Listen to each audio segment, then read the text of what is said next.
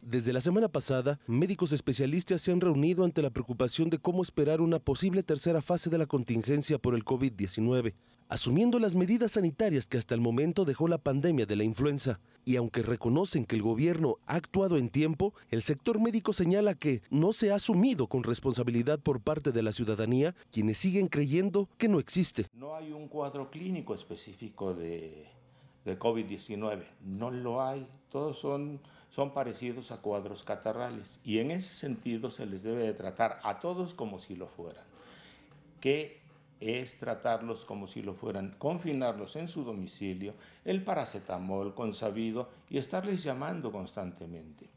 Si es que tienen problema para respirar, lo mismo que dije en una entrevista anterior, que eleven una plegaria y que se acerquen a un hospital de alta especialidad si tienen los recursos. Ha quedado claro que en Tehuacán, ni a mediano ni a corto plazo, los recursos médicos podrían ser lo suficientes para atender con terapia intensiva a alguien. Hasta donde llegaría la medicina municipal o estatal en la jurisdicción sería solo canalizar los pacientes a Puebla, siendo evidente que las instituciones se van a saturar. Por eso es necesario evitar que este virus se expanda. En esta ocasión nos va a poner una carambiza y ya nos lo está poniendo en la economía y nos lo está poniendo en el miedo, en nuestro sistema de vida. Esto es algo jamás visto, cuando menos por las generaciones que actualmente respiramos. Es una situación grave y en estos momentos lo mejor que se puede hacer es hasta el cansancio lavarse las manos hasta,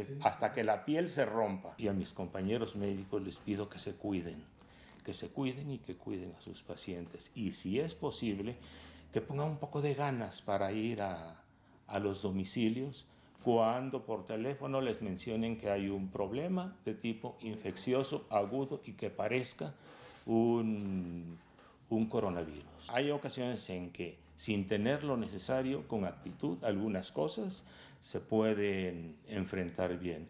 Y no se trata de ver de que no es posible. Se trata de ver que hay que hacer todo lo posible para algo que va a venir y no solo pedir bolsas, cápsulas o ataúdes. Sabiendo que no estamos preparados para una situación como la que se avecina, se pide hacer conciencia, dejar a un lado el pánico y hacer lo que nos corresponde como ciudadanos. Cuidémonos todos. Guardémonos, lavémonos bien las manos, pongámonos nuestro cubrebocas o lo que se pueda, pongámonos un paliacate Toquémonos lo menos posible, no abrazos, no besos, cuando menos no hasta que haya una vacuna, hasta que haya un tratamiento, no hasta entonces. Y ese entonces no viene en uno o dos meses, viene en más tiempo. Imágenes Shanin Cerqueda para Mega Noticias, Iván Fierro.